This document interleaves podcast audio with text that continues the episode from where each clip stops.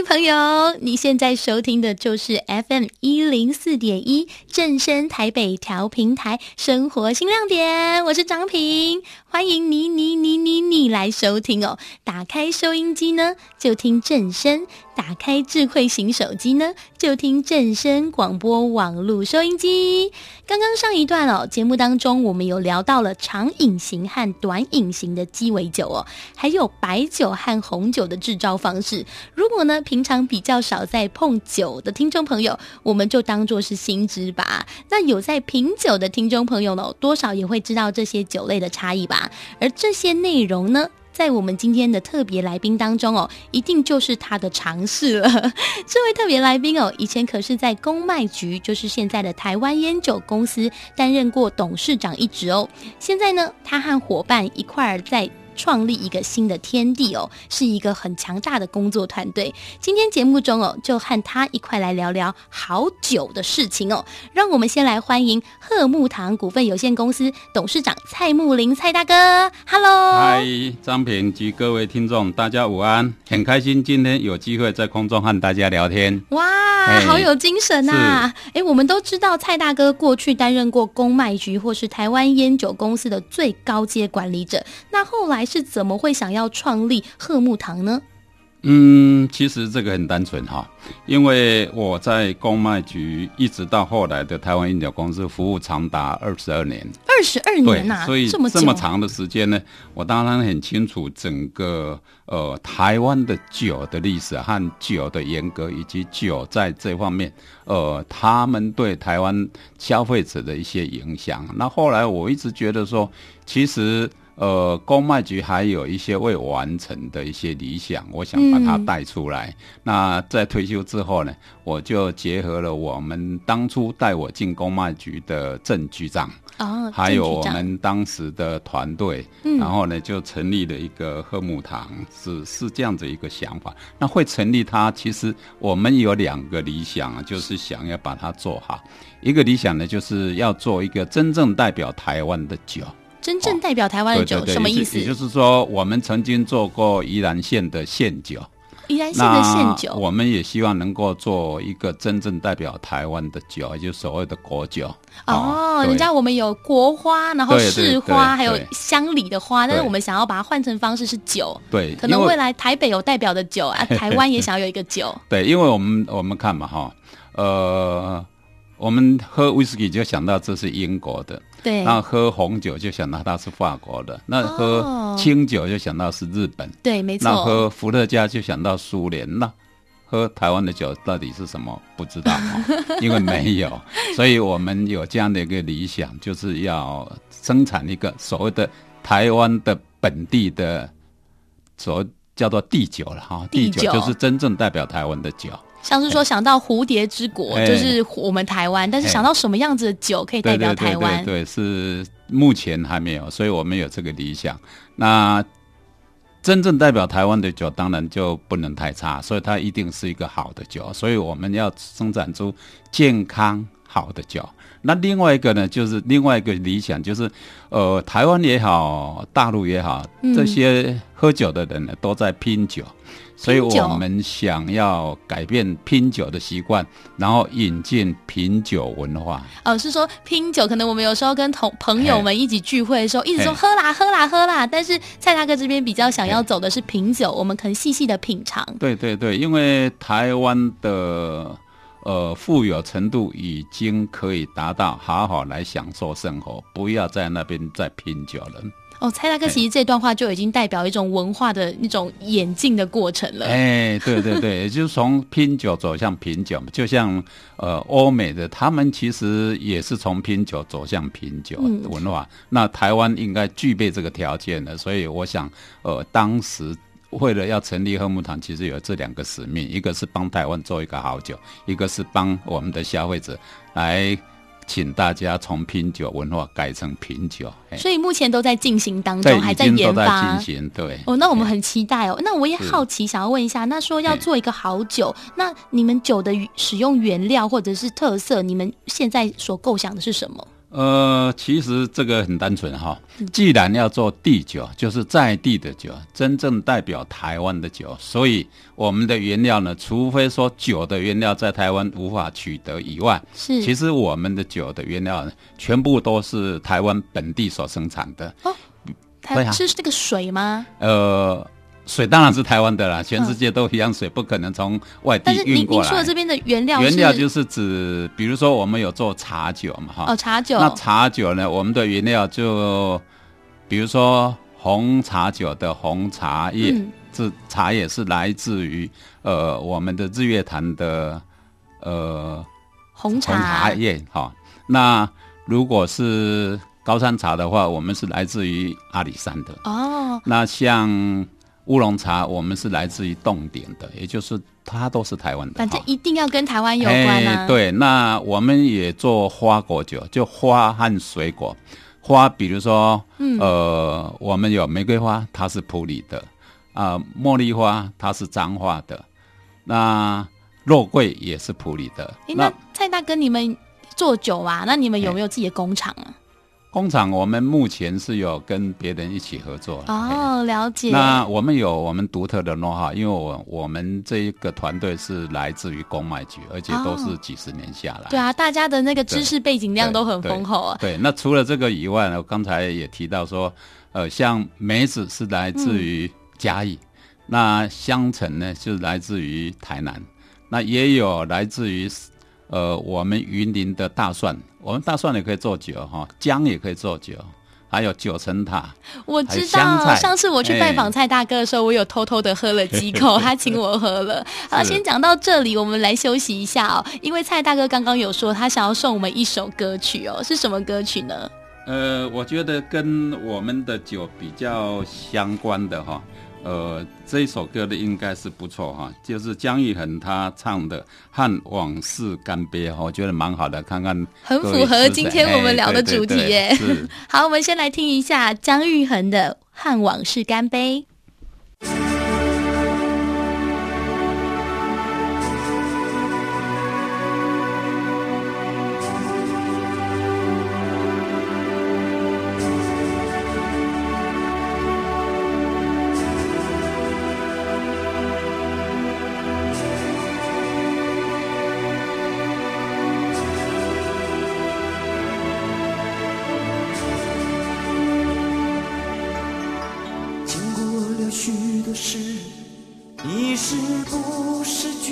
泪这样的心情我曾有过几回也许是被人伤了心也许是无人可了解。现在的你我想一定很疲惫。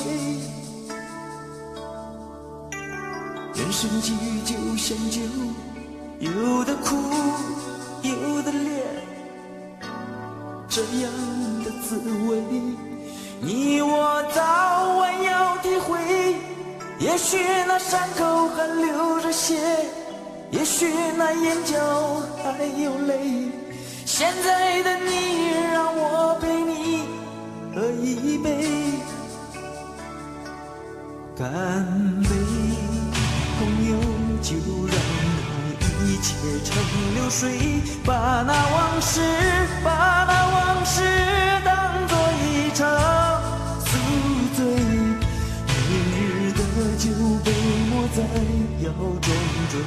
昨天的伤悲已经与我举起杯。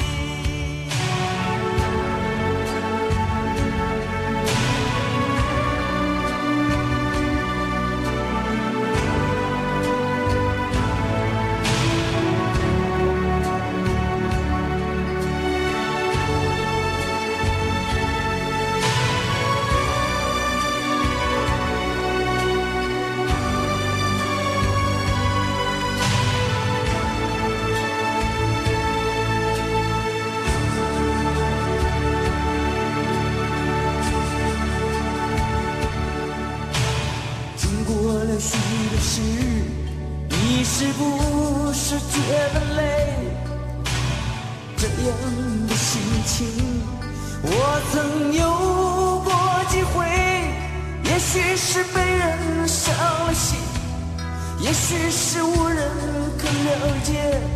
现在的你，我想一定很疲惫。人生聚就像酒，有的苦，有的烈，这样的滋味，你我早晚要体会。也许那伤口还流着血，也许那眼角还有泪。现在的你，让我陪你喝一杯，干杯，朋友，就让那一切。成流水，把那往事，把那往事当作一场宿醉。明日的酒被抹在窑中中，昨天的伤悲，请与我举起杯，跟往事干杯，干杯，朋友，就让那一切成流水。把那往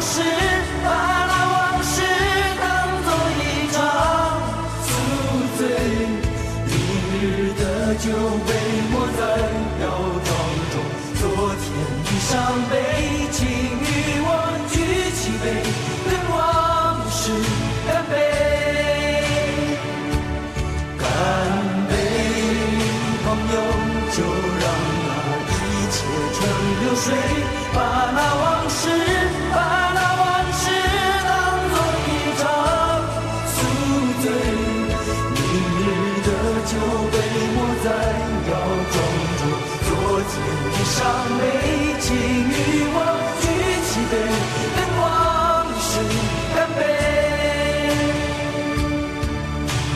举起杯，跟往事。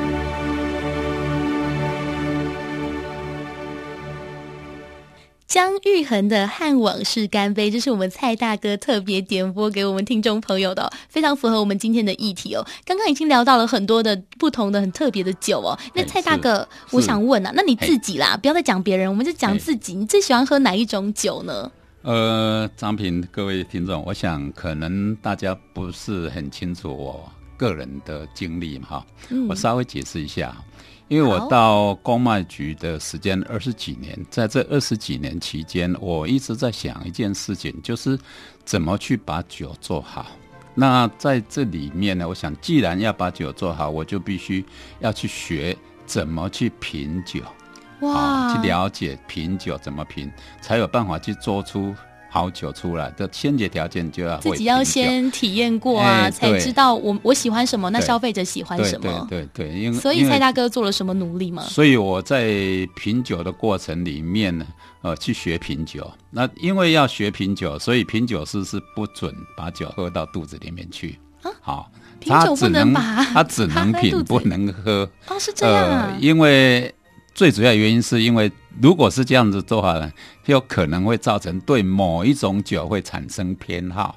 哦，因为我可能一次喝了三种酒，可是我第我我喝了第一种酒，我在喝第二种的时候，可能会受到第一种酒的干扰。哎，对。那假如说长期下来，你会喜欢某一种酒，啊，你对那个酒呢就会有特别的偏好。那既然产生偏好，你就会给他比较好的分数，这样就不准了。哎，这样就不准，所以品酒师是不准喝酒的，就有失他公平性了。对，所以他只能品。那我们在品的过程里面呢，就可以查出来这个酒本身有没有杂质，哦、这个酒本身带有哪一种不同的成分在。哦，那我们就要想办法把那些拿掉。嗯，哎，所以。我们目前所做的酒呢，就会把里面有一些杂质的酯类、醇类和醛类，哎，把它拿掉。但是我们不能把它全部拿掉，全部拿掉它变成酒精，它、哦、它里面没有成分了哈。所以我们在拿的时候，这个就是一种 know-how。所以我们把它拿掉之后呢，就我一直在强调所谓的健康的好酒。是、欸、是这样来的。哇，这个也还有这这这一层的含义跟故事哦。哎、嗯啊。欸，那说到这个，那我们下一段再回来好了，嗯、请蔡大哥教我们怎么样品酒，嗯、好不好？好，啊好，啊好，啊、好，我们先休息一下哦，嗯、因为我觉得哦，酒啊，每个人喝酒都有他自己不一样的体会嘛，所以我们来听一首哦，陈慧琳的体会。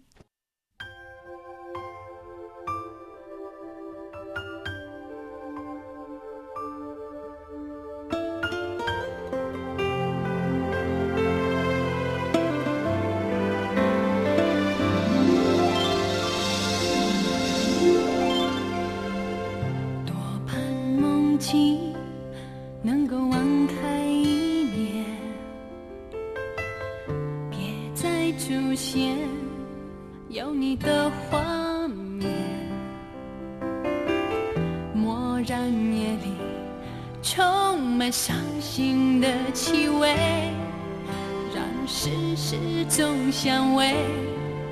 你的容。